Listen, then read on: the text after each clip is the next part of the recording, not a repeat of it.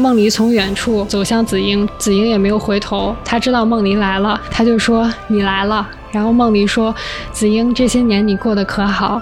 紫英这个时候说出了我觉得点题的一句话，他就背对着梦离说：“无所谓好与不好，人生一场虚空大梦，韶华白首不过转瞬，唯有天道恒在，仿复循环不曾更改。”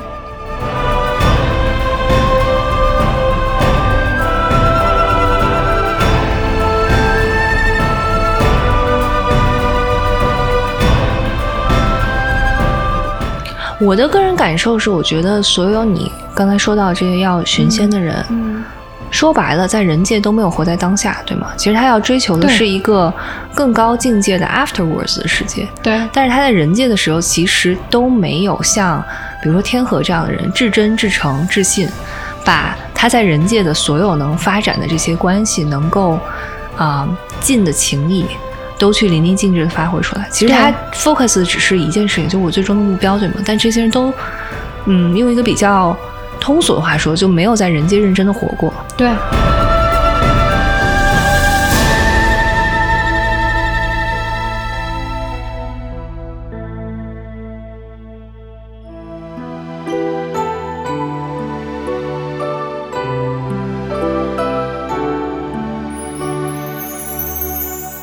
欢迎收听没有最惨，只有更惨的《仙剑奇侠传》系列第二期。对，现在我们从特别虐进入了非常非常虐。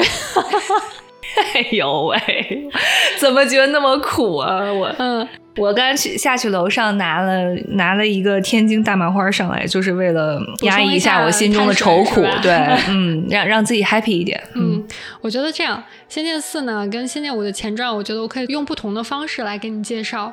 呃，《仙剑四》呢，它的剧情其实能被忽略的东西多，所以我觉得我可以高度概括化的先给你介绍一下剧情，然后我再给你介绍一下我对于每个主角的想法跟看法，以及我认为里面特别刀我的一些 点。可以，好的。其实《仙剑四》呢，人物的这个性格设计是比较老套的。他是什么呢？男一，单纯不谙世事，也是从小无父无母。这男一帅吗？好像是帅的，我记得四海报还我觉得还还可以没有。不帅的，四有影视化过吗？没有。很多人都说赶紧影视化一定很好看，还有另外有人说千万别影视化，毁了我的我的游戏。哎，我觉得他如果真的影视化，还可以请胡歌，完全出于私心。我觉得现在的胡歌都可以在里面演一些角色，虽然可能不是主角啊，但是我觉得能演非常重要的配演主角我也我也完全没有问题。嗯，对，这个单纯不谙世事的男一，他叫做云天河。他爸呢是一个叫云天青的人，他爸从他小的时候开始呢就显得很神秘。据说他妈妈是在生他以后不久就因为体质过于寒冷，等于说是过虚，然后就去世了。得看中医啊，这个嗯，他妈那个病不是不是乌中医鸡白凤丸得吃上啊，这个然后呢，他就跟他爸爸一起生活了一阵子，但他爸爸后来也因为同样的原因体寒也去世了。他爹也是因为过寒去世的。嗯这个是有原因的，后面你就知道了。嗯，他在十几岁的时候等于就父母双亡了。但是他从小也算是跟他爸爸在一个叫青鸾峰的世外桃源，也是一个深山野林里面度过了一段比较开心的童年时光吧。他爸呢，完全没有教他任何关于怎么跟这个社会相处的方式，因为他们那地儿除了他俩没别人。嗯，可能他爸想着他要不就在这个青鸾峰上终老得了，万一之后下山那就再说吧。他爸也不是一个很愿意计划长期的人。于是呢，在他爸妈去世以后呢，他们就被合葬在了山上的一个洞里。他每天呢早中晚给他爸上三炷香，跟他爸念叨念叨今天发生了啥，这就是他当时的生活。问个问题，他靠啥活呢？打猎呀，好的，他爸教了他打猎的技能。嗯，一切的事情呢，都从他遇到了这个女一开始。理论上，这个山上是没人的哈。结果有一天，他在他爸妈那个墓穴里面发现了女一。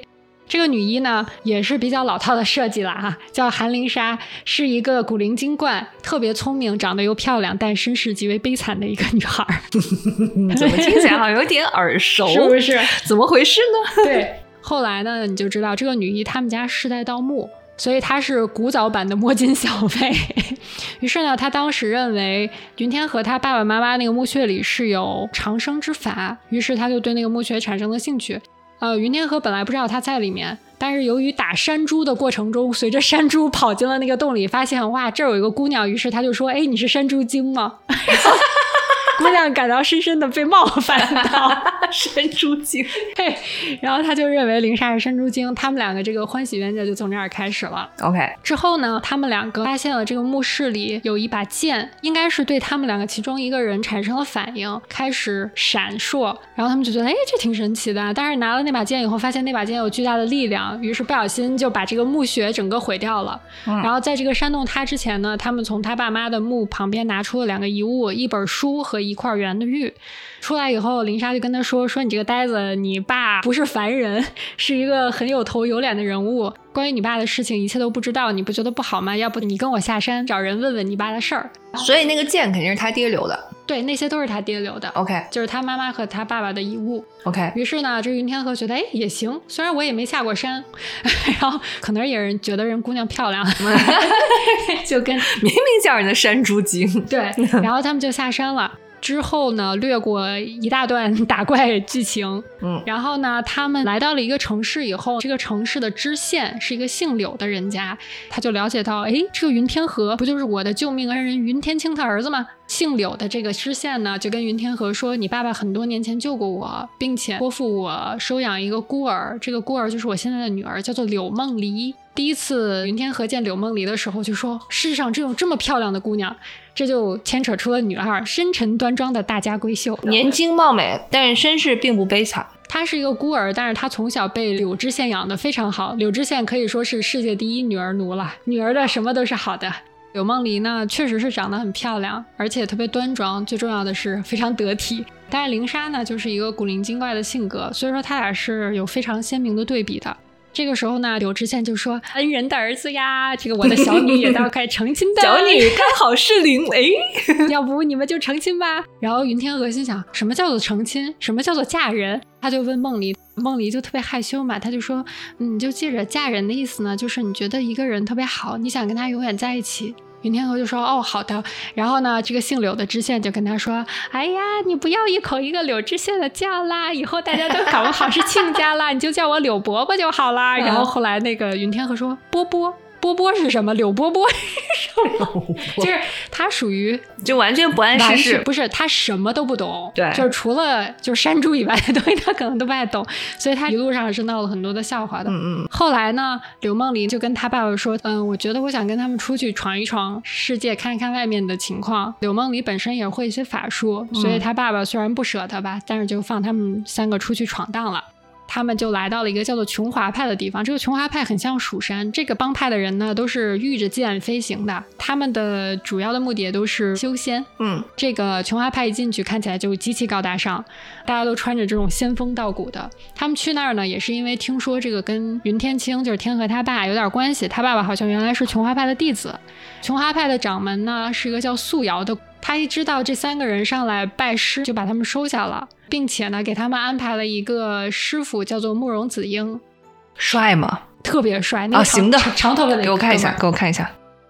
哦，我好像见过这个名字，长发版流川枫，在大长点一点。性格有点像流川枫，嗯，就是属于那种深沉老成、略古板，有点教条，但是极强，呃，极强这点，极强。对极强这点我是喜欢的，我喜欢这种特别能打的对，人。他的人设是这样的，所以呢，他一见到他们呢，就成了他们的师傅。虽然他们的年纪几乎是一样的，所以说呢，这四个人都集齐了。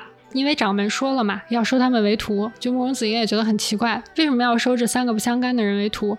所以他随身带着那把剑吗？你说哪一把剑？他们在洞里发现那把剑。带了。OK，好。带了。然后呢，他们四个就一起打怪，一起做了很多任务，一起去了很多地方。有一天，云天青在荣华派的一个后山禁地，发现他带的他爸妈留下来的遗物那块圆的玉，可以打开其中一个墓室的门。OK，他进去了以后，发现在里面有一个寒冰冻着一个人，竟然是他爹。竟然不是他爹。哦、好的，对，冻着一个人，冰上插了一把剑。这个剑感觉是跟他手里拿的那个剑有点关系。嗯，他过去了以后，就发现这人还活着，他就问你是谁啊？你为什么被冻在这儿？他就说我叫玄霄，我原来是琼华派的弟子，但是呢，因为我十九年前走火入魔，我当时练的是极阳的武功，我有点被阳气所反噬，我就被琼华派的一些长老联合冰冻在这个地方了。我一直被呃冰封在这里，主要是因为我现在也没有办法出去，出去以后我可能就会又走火入魔。然后云天河就说。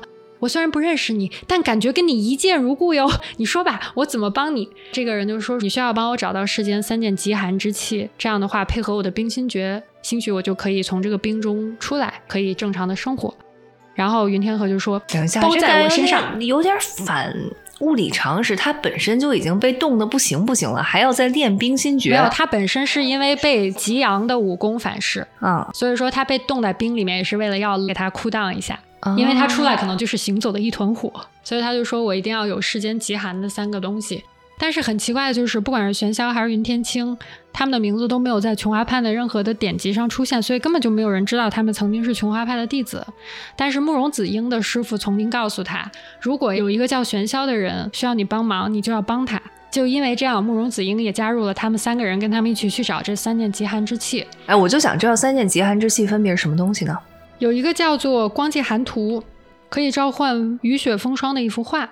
嗯，有一个叫做梭罗果，是梭罗树结的果实。还有一个叫昆林，不是昆凌哟，不是出现了。这个有点冷。昆林，昆不是北国的一种鱼，就是它的鳞片。OK，找了这个三寒气以后呢，他们就给了玄霄，玄霄就准备破冰而出，就跟他们说：“好了，现在我最后运运功，没几天你们就能从外面见到我了。”这个时候，玄霄还说：“小伙子。”我感觉跟你一见如故，不然我们结拜为兄弟吧，我当你大哥。虽然玄霄的这个年纪可能做他爸爸，但是林天河就比较单纯嘛，就是好啊，没问题。于是他们就变成了大哥跟小弟的关系。几天以后呢，林天河就想去找玄霄，发现琼华派的掌门素瑶在门口。素瑶就说：“其实玄霄一直在利用你，你父母是致使他十九年前走火入魔的罪魁祸首。琼华跟其中的一个妖界，他们的运行轨道是每十九年有一次重合。”那个时候，按琼华派的说法，他们跟妖界之间会有一定的通道关系。嗯，在上一个十九年的时候，元宵和云天和他妈妈素玉两个人去练望舒和西河两把剑。望舒就是他们在墓室里发现那把极阴的剑，西河就是玄霄边上插的那把极阳的剑。他们两个要作为这个剑的受体，等于说这个剑的灵力也是依附于他们而生的。练完这个剑呢，就可以带着整个琼华派的人飞升成仙。呃，十九年前，由于这个妖界跟琼华产生了一场大战，素玉就是天河的妈妈，就觉得琼华派一直在牺牲这些妖的性命和吸取妖界的能量来完成自己飞升的愿望，他就觉得你伤害了很多无辜的生灵，以达到自己的一己之私，就不愿意再这样下去了。当然，他当时非常非常喜欢玄霄，但他觉得这个跟他的本心非常的冲突，于是他就跟天河的爸爸云天青，就是本期最大的备胎，他们带走了望舒剑。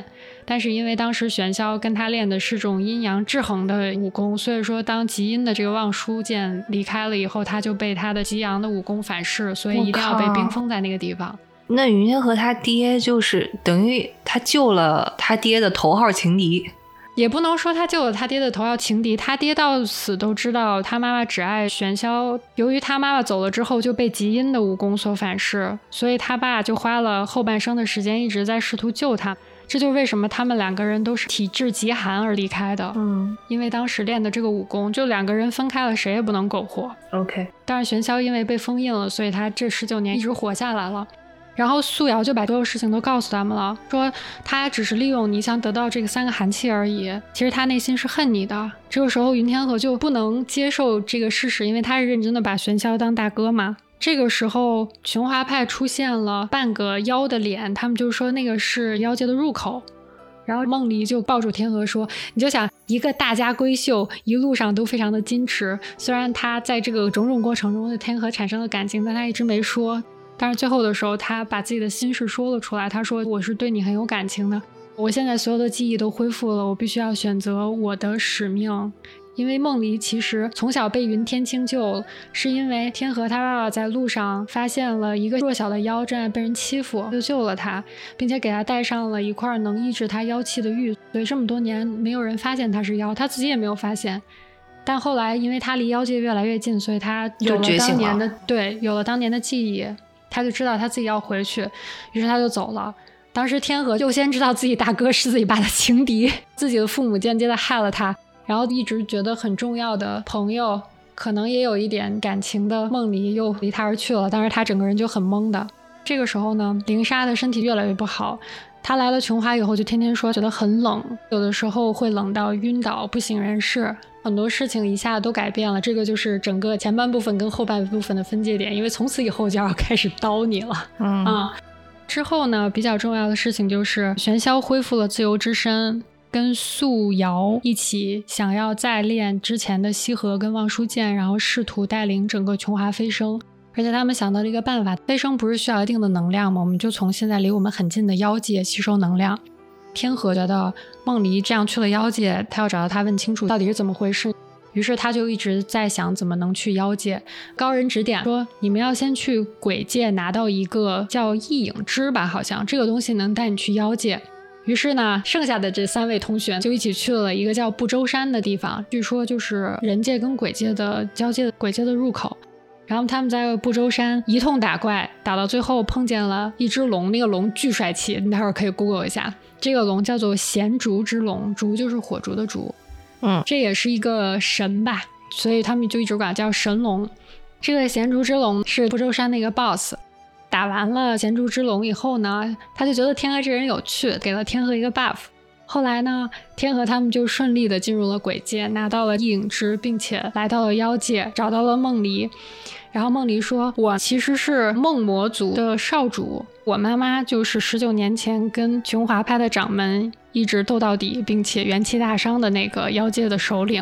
现在我妈妈可能支撑不住了，她一直在努力的控制住这个结界，不让结界破掉。这个时候就是应该我接手了，所以说我要回来保护我的族人，因为他妈妈的灵力已经非常弱了，琼华派的人就从这个结界里打进来了，打到了妖界。”这个时候呢，紫英就开始面临了人生的一个 灵魂拷问：我怎么觉得妖好像也不坏呢？但是琼华派的人是我师兄弟啊，我到底要怎么办呢？那就夹在中间，非常的难做。直到他呢有一个小师侄，叫做怀硕，是个小男孩儿。嗯怀硕呢一直视子英师叔为自己的偶像。当时有人发现子英帮着妖来拦着他们的杀招的时候，就说子英叛变了，于是所有的人都攻击他。怀硕替他挡了致命的一招，怀硕就死掉了。然后所以他俩会不会最后衍生出了 CP？没有，怀硕是个男生亲，对啊，我我觉得也合理啊。没有啊，怀硕已经死了，人难道要人鬼情未了吗？就我都可以想象会有很多 CP 同人文，这不是很这不是很虐心的一点吗？嗯，有一点吧，是吧？我会看的。好吧，那我到到时候写个给你看。然后怀硕死了以后，他就觉得，虽然这些人他们之前都是我的同门，但他们为了自己想要飞升的愿望，可以伤害这些他们都不了解的妖，并且还打死了自己的同门，就是怀硕。他当时就立刻跟师门决裂了。他那个时候可能对斩妖除魔产生了一些疑问，就什么是妖，什么是魔，我应该斩谁，我应该除谁？那个时候应该是紫英觉醒的时刻吧。最后呢，他们打出了妖界，碰到了最终的大 boss 玄霄跟素瑶两个人。这个游戏在结尾你要先打败素瑶，因为玄霄还有九十九万血，理论上一般人都会打素瑶，素瑶好像只有五万还是六万血，素瑶差这么远啊？对，可能会在一分钟之内被 KO。嗯，打完了以后就引发剧情，元宵最后就说：“我就是要升仙，老子已经魔怔了。那您那另外一半儿都已经拜拜了，你这阴阳剑又不齐全了呀？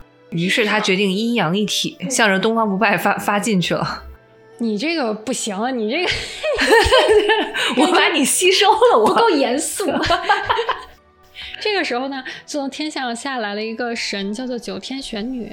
然后他就觉得，难道是我想要成仙的诚心感动了上苍，他派九天玄女来接我们？然后九天玄女一个巴掌把他给摁死了，是吗？九天玄女下来说：“你这个胡搞乱搞，搞什么呢？我要把你跟那个 其他的琼华派永远的封在东海之底，让你们永世不得进入轮回。嗯我感觉九天玄女下来之后，唯一唯一的一句台词就“妖精看招嗯，太不严肃了啊，太不严肃了。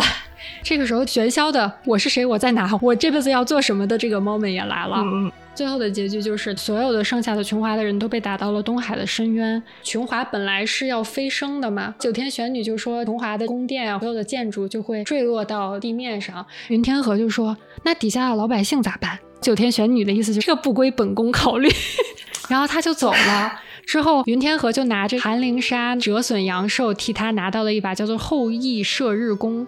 这个后羿射日弓是个神器，就是一把弓箭，就是能把他们那些东西全都给射碎了，就就不会再砸到人间了。嗯，但是后羿射日弓是个神器，等于说他以普通人的力量去驾驭不了，对，驾驭这个大伤元气，肯定是要完蛋。嗯，然后他就拿弓和望舒箭射了正在下坠的琼华，方生就没有受到灭顶之灾。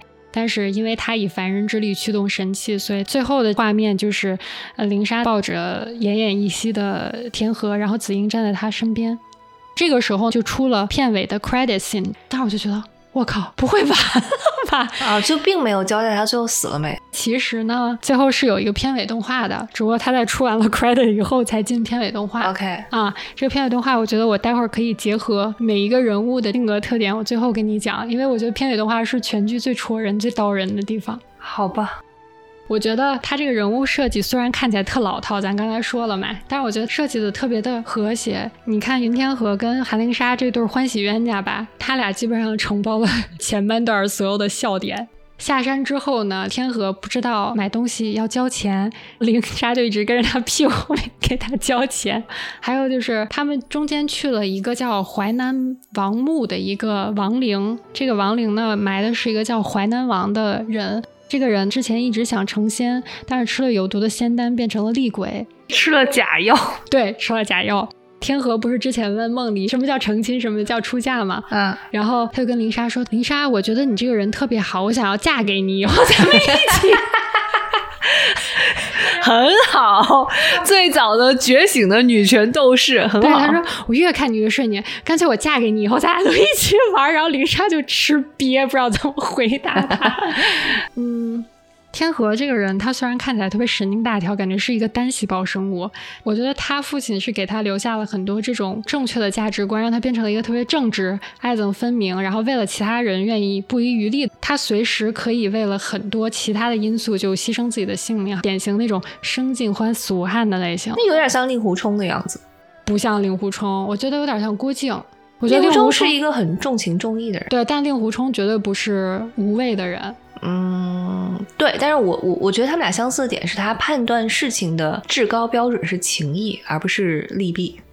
嗯，是情义和真理正义吧。在我看来，他的性格和人设更像郭靖一点。嗯，他就是属于那种我可以为了一些事情孤注一掷，就是命算什么我无所谓的那种人。所以他到后期成长为一个救世的英雄，你是觉得比较 make sense，能理解为什么这个人最后能拯救苍生。什么叫人以人力驱动神器啊？反正能驱就驱呗，我管我最后是死了还是咋了呢？最后呢，烛龙就是看上他了这一点，给了他一个 buff 嘛。我刚才因为要搜索这个贤竹之龙，我就发现一个帖子在说，嗯，仙剑系列里面最帅的三条龙。啊，我必须要说一下，除了贤竹之龙，by the way，它真的就看起来很厉害，帅，还有两条龙看起来也很厉害。我觉得这个叫一个一个是紫的，是那个什么叫雷龙，对，还有一个叫应龙，仙剑六里面的一条龙。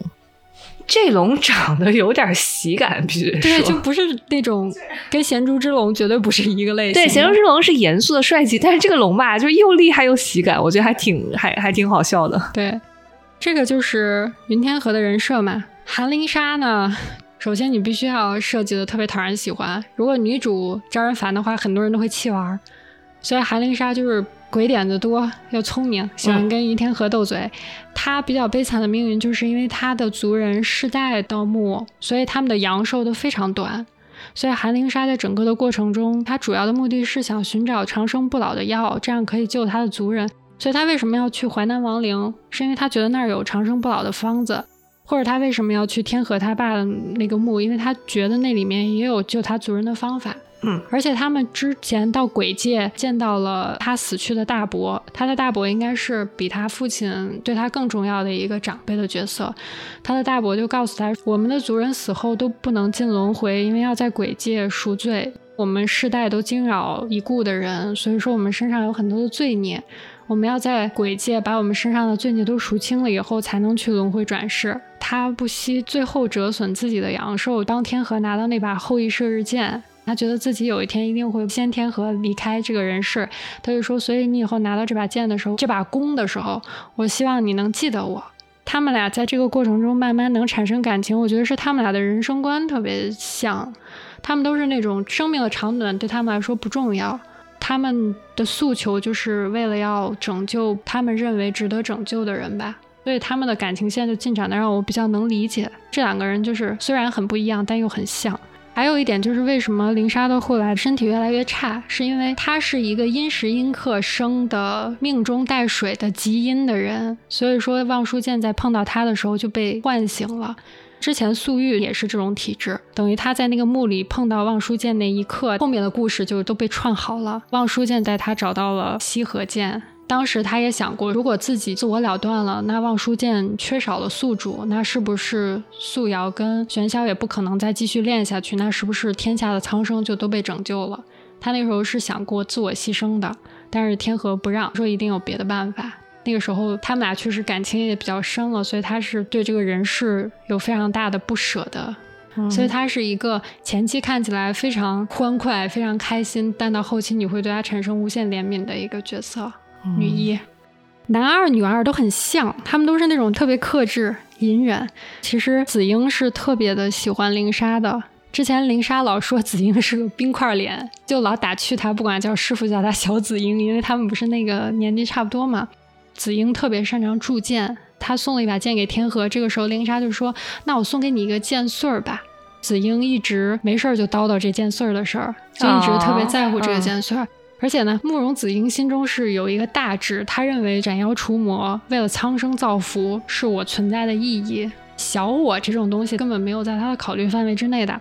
但是呢，之前为了林莎，他说过一句话，他说：“我自问不畏惧世间强权，自己的生死也可轻。若是我一命能换林莎一命，我定会毫不犹豫。”所以，这样一个胸有大志的人，他愿意为了这个女生说，不然我就放弃我之前要追求的那些大义，以我命换他命。我是觉得他感情是非常深的，只是没有通过其他的方式表达出来。哦，我觉得这个还挺 romantic 的。对，我觉得这个点有有打到我。嗯，其中有一次，他们四个人在聊天的时候，就说要一辈子在一起。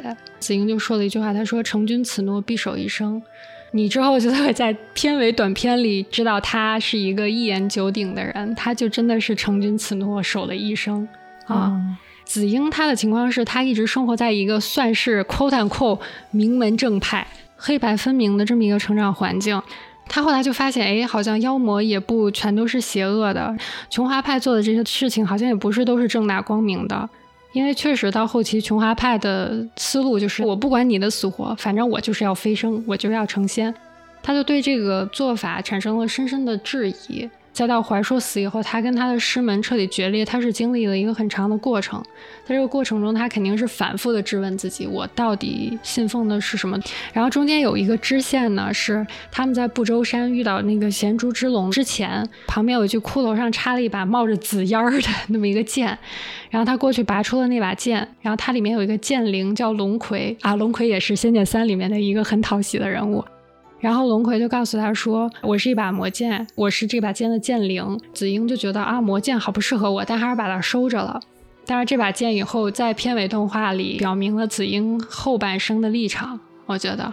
所以就是虽然他是一个表面看起来特别波澜不惊的人，但是。我是觉得他内心经历的历程应该是最复杂的，所以他就变得特别立体，在我看来。所以我觉得你可能喜欢这个游戏，是不是一部分原因？我觉得好像是比刚才你讲的《仙剑一》每一个主要人物的角色都相对更丰满，不是说一个很简单的浪漫的所谓柔情版的，就是嗯，你知道多角恋的一个剧情，而是每一个主要人物他都有自我觉醒，他有自己的诉求，而且他有一个非常清晰的。成长道路的一个一个故事，所以相对我觉得，如果四个主要人物都是这样的情况的话，我觉得你把它合到一起，它就是一个很很有魅力的故事。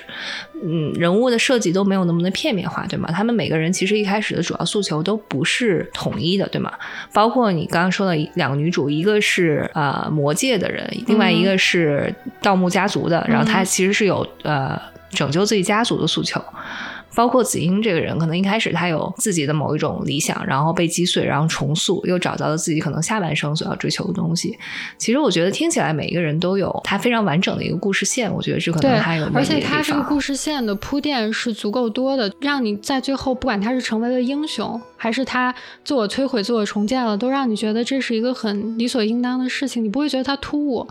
而且如果你真的认真的读了他每一句对白的话，你可能会发现很多的细节来支撑他人物最后做出的这个选择，所以我听下来，我觉得慕容紫英虽然 visually 我觉得还好，但是这个人确实个性感觉非常非常成熟。嗯，他是我这个最喜欢的角色。对，就是我觉得他可能和男主。相比，就是男主感觉就是一个嘻嘻哈哈，然后跟你两小无猜，然后特别开心的角色。我觉得慕容子英是那种大叔之爱，就是一言九鼎，说的不多，但是做的很多的人。是，他是这样的人。嗯，你就包括刘梦璃，虽然他在里面算是塑造的，我觉得比较简单的一个角色，但是你看他这种表面很柔弱的样子，内心其实是非常坚定的。最后，他需要选择自己作为妖界少主的使命的时候，他就说：“这是我要做的事情，我要对我的族人负责。”本来你期待他是一个手没太有缚鸡之力，然后做事也不会特别决绝果断的人，但是他其实内心是一个非常强大的姑娘。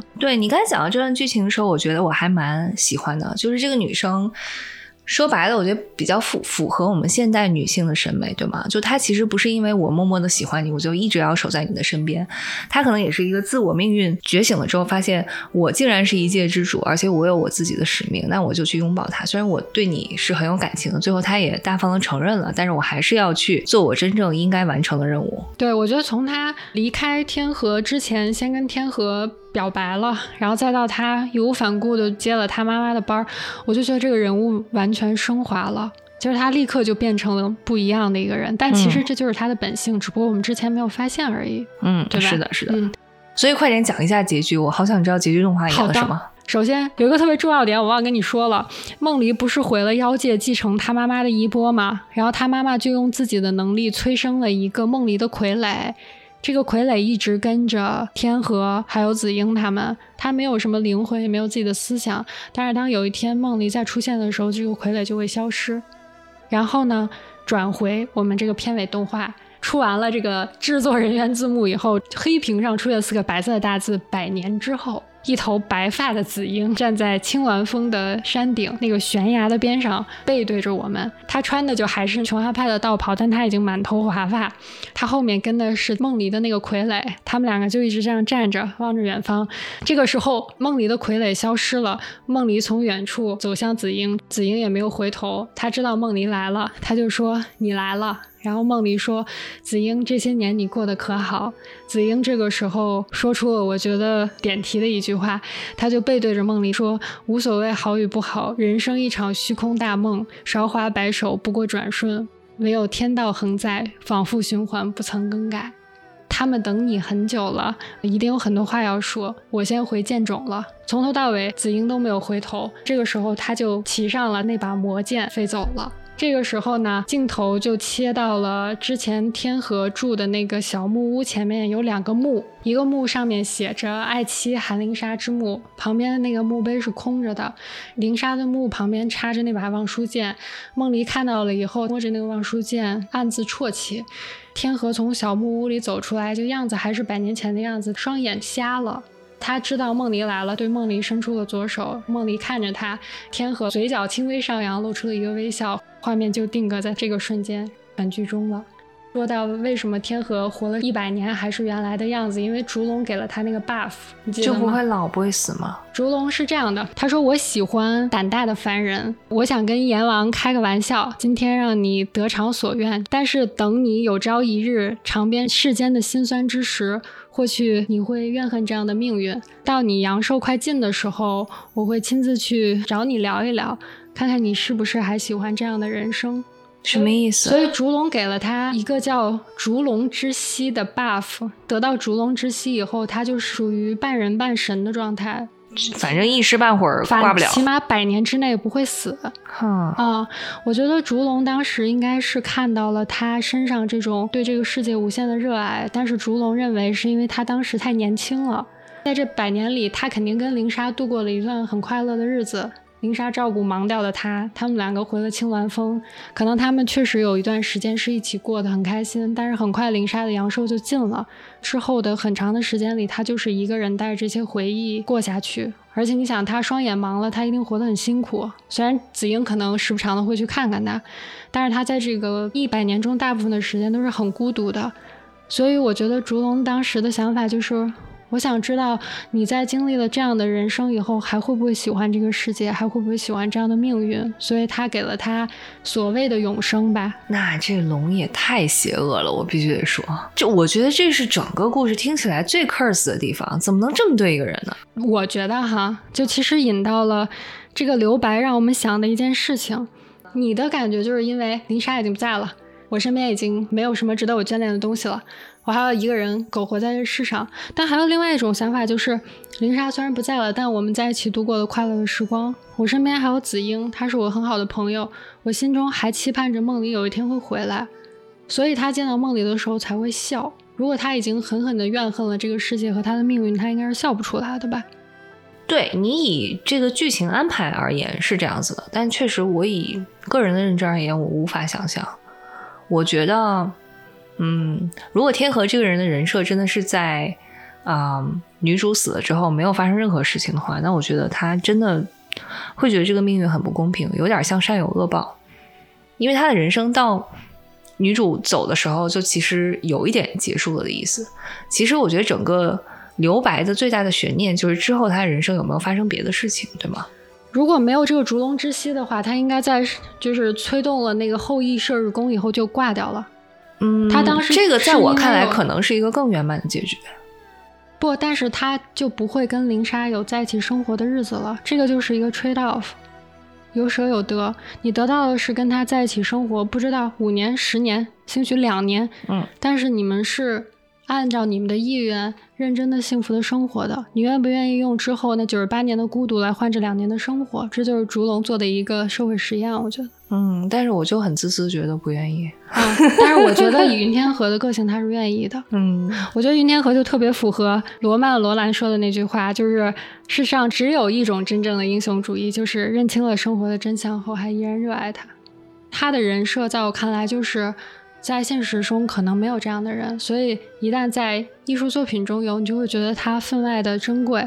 而且以他的人设，我认为他是觉得，但凡我跟林莎能共同幸福的生活两天，我也愿意去拿我之后无尽的孤独去换这两天。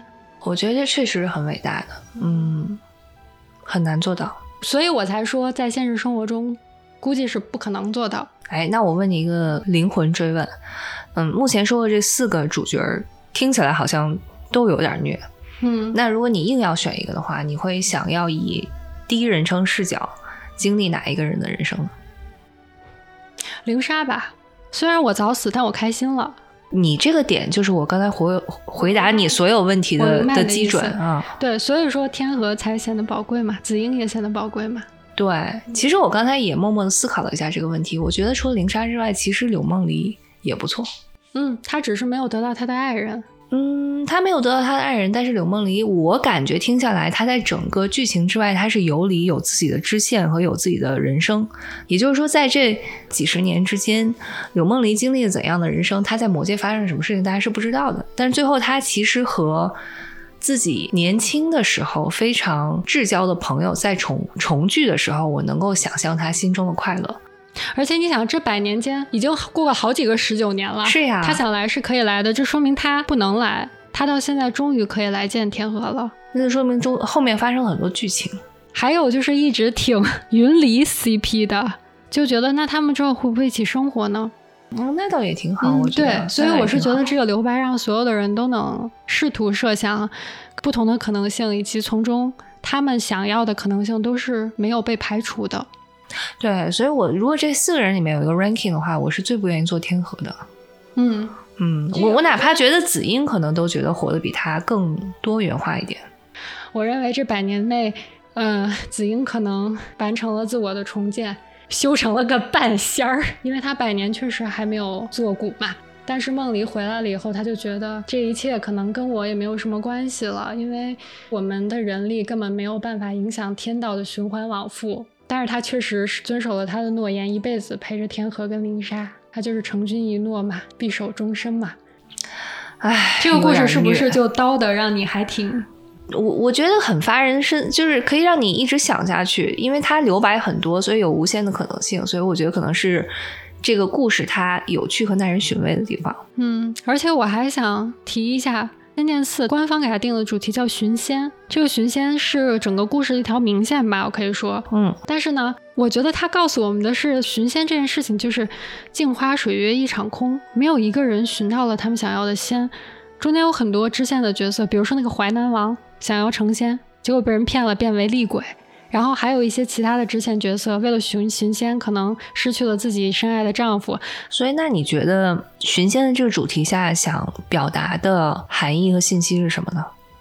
我的个人感受是，我觉得所有你刚才说到这些要寻仙的人，嗯说白了，在人界都没有活在当下，对吗？其实他要追求的是一个更高境界的 afterwards 的世界。对，但是他在人界的时候，其实都没有像比如说天河这样的人至真、至诚、至信，把他在人界的所有能发展的这些关系，能够啊、尽的情谊，都去淋漓尽致的发挥出来。其实他 focus 的只是一件事情，就我最终的目标，对吗？但这些人都，嗯，用一个比较通俗的话说，就没有在人界认真的活过。对，就所是他只活在了嗯，未来，然后所有当下他拥有的东西，他全部都没有在意。对，所以我妄自揣测一下，我想这是不是整个故事的一个一个 message 之一？我觉得肯定是其中要表达的含义之一。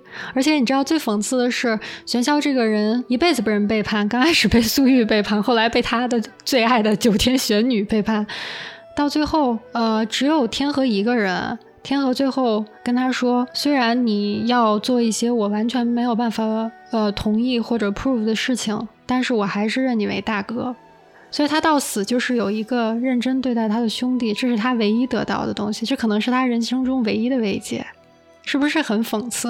就是一个这么渺小普通的人，给了他这个悲情的人物一生中唯一一点温暖。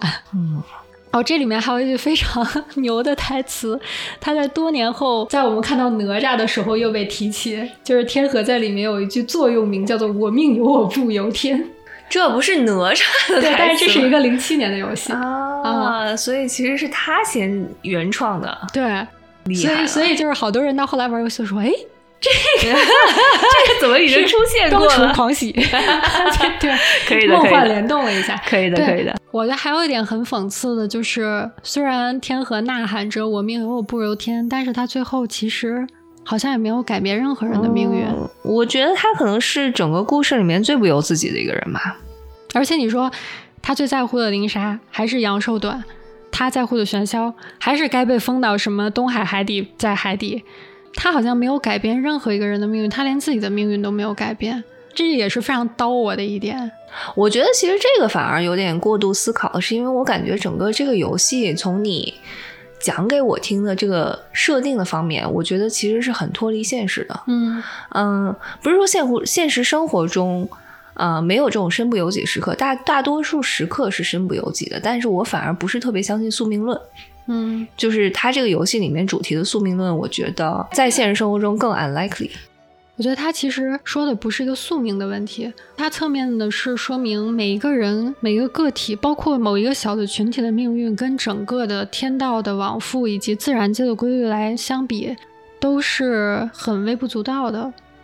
嗯，同时我觉得很多时候，其实包括我们身边的人，所谓的“我命由我不由天”，到底在说什么？嗯我觉得“我命由我由我不由天”说的不是说我要逆天改命，嗯对吧？就是本来我一手一手烂牌，我非要给他打好的，其实不是这个意思，是我觉得你尽全力去按照自己的意识活了，不论结果如何，整个的这个过程都是由你自己制定的就够了。就是你在每一个时刻都有自主的选择权，你每一次选择都由着自己的内心就够了。我觉得，嗯包括天河其实本身也是这样，对吗？你从大面上说，这个人生幸福吗？可能也说不上幸福，他人生挚爱的人可能很早就离开他了，对不对？然后他可能后半生都活在一个比较虚空和孤寂的状态下。但是只要他自己觉得我的人生在每一个至关重要的时刻，我都做了我自己不后悔和最佳的选择，那就是我我命由我不由天。就虽然结果我可能无法改变，但是过程是按我的来的。对，嗯我觉得这个是比随波逐流要好一万倍的一个情况。嗯，对，所以我觉得这里面很多话，我到后来每一次玩完，我这次玩完绝对跟我 零几年那会儿玩完是想法非常不一样。我那个时候玩完，我就觉得哇，好刀啊，两个人没有在一起。那那你这次玩完最大的感触是啥？分享一下。我真的最大的感触就是，我稍微有一点理解个人英雄主义那句话了。我以前其实一直觉得这句话说的有点过于文艺，但我现在就是通过云天河，我稍微有点理解了。我之前体会的更多的是比较负面的，就像你说的，可能是更靠宿命。十几岁玩的时候的感觉就是哇，俩人没在一起，好惨哟！我当时就纯当一个爱情爱情向都会看。嗯然后第二三次玩以后，我每次玩都会有一点就对生活的感悟，但是都是偏向于很多事情无法左右，很多事情无法改变，我们的呃力量非常的渺小，我们的声音很微弱。但是这次是我开始有正面的感受，就是无论这个生活的本质对你来说有多么的不公，但还是依然有人可以热爱生活。我我现阶段的人生对这个理解就是，我希望我们每个人心中都有一个云天明，时不时的出来敲打一下我们自己。嗯因为我最近也经历了人生挺大的一些挫折，所以我觉得在经历这些很大的风浪的时候，你会有一段时间，我猜想进入与子英的那种心理状态，嗯，就是这一切我已经认清了我现很实，无力啊，我很无力，我觉得可能对生活失去了激情，然后但是呢，我又很清醒的觉得我我的现在的阶段就是把目前的人生好好过完。那你可能会有一段时间觉得对未来失去激情，失去任何你兴趣的焦点的时候，但是我认为像云天河那样。一个一个人不管经历多少大风大浪，经过一段时间，你总能自我疗愈，recover 回那个嗯对于当下的每一天，哪怕你知道这是之后 afterward 的九十八年的其中一天，我依然认真的活好了今天，我依然带着一种希望或带着一种向上的 positivity 就是去活它展好了今天。示出了人类的韧性，对不对？哎对它是一个很有韧性，就是你不一定在这九十八年之中的每一天都像他一样特别健康向上。我靠，我充满了希望。但是我觉得，可能整个故事让我觉得，我们可能能得到最有力量感的东西，就是让那个云天明多出来一点。尤其在我们进入人生低谷的时候，提提点一下我们。嗯总有那么一天，你会觉得好像生活里面又啊、晒入了阳光，你又觉得好像哎，好像有点希望，有点盼头。我觉得总能有，总能有那么一天出现的，它或长或短。而且我是觉得天河他这个人，他跟子英最不同的就是他单纯，他简单，他思考问题就思考主要矛盾。反而我觉得这是他为什么可以有韧性，可以说服自己有积极的态度的对啊。所以某种程度上，不是我们每个人的人生都是在天鹅和紫英之间循环往复嘛？只是你在可能每一个人的心理状态的比例不同，对吗？对你某一段时间你可能更靠近这个人的心理状态一点，然后你这段时间都很荡，遇到一些破事儿，然后幺幺蛾子，你就可能会稍微更抽离一些，然后更冷静去看，然后感觉自己好像有点嗯事不关己，我抽身在外的感觉，对，就是永远都在这两个之间在震荡。对，所以我觉得有的时候是不是把复杂的事情想简单一点更好？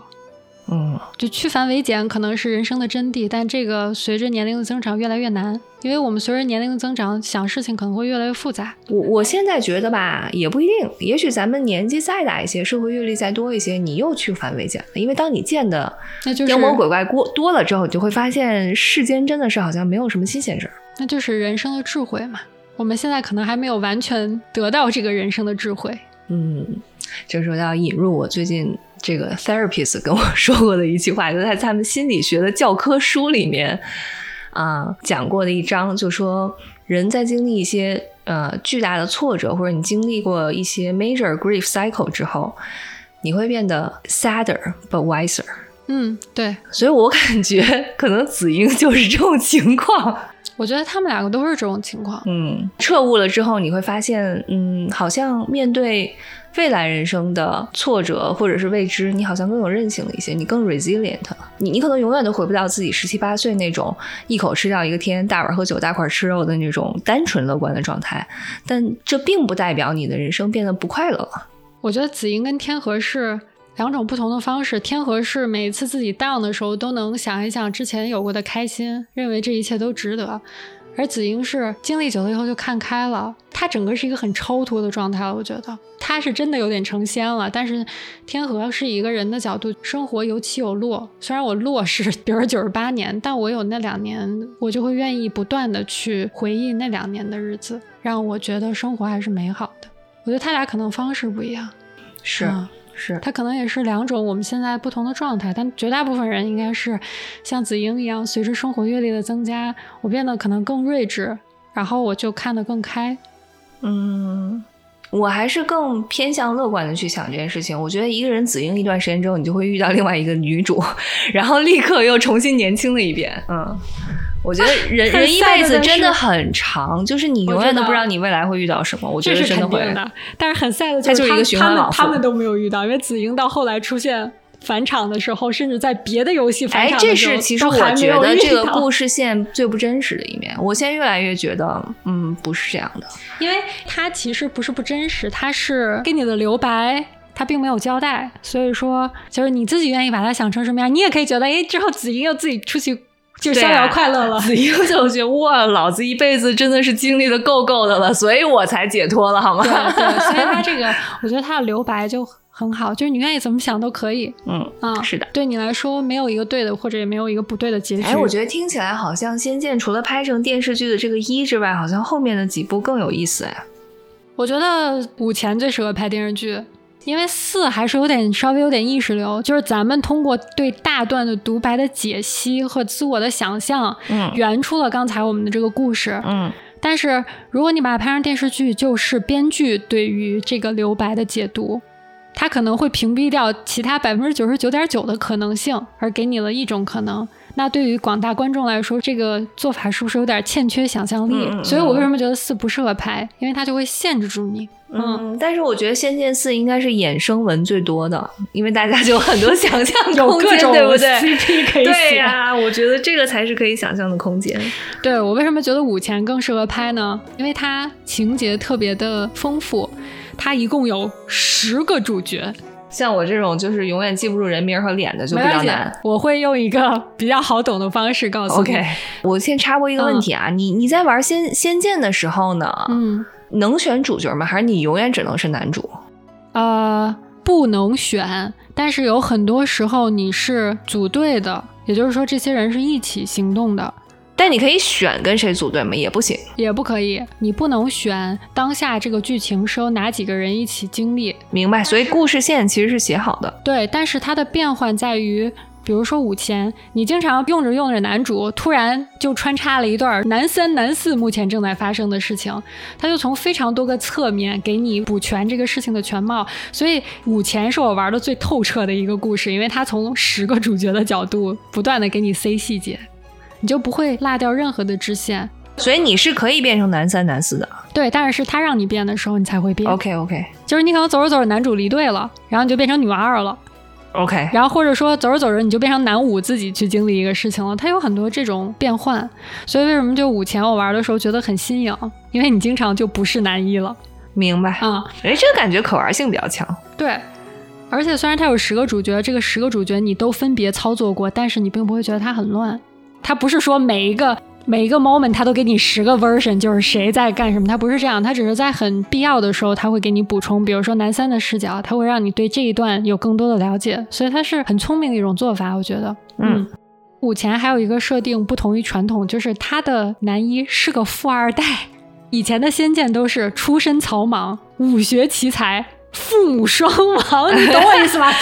所以这是一个爽文剧情，开篇就就 buff 了。就是男主，他是一个富二代，他是江湖上四大世家夏侯家的少当家的，叫做夏侯锦轩，坊间都管他叫做夏侯宝玉，因为他整体的造型跟贾宝玉不能说是毫不相关吧，简直是一模一样啊！我跟你说，你感受一下，我感受一下，他脖子上戴了一个锁，银锁，哦，就他特别像宝玉真的很像宝玉。嗯，而且这个人呢，他是一个文人，所以他在里面的武器是一支毛笔。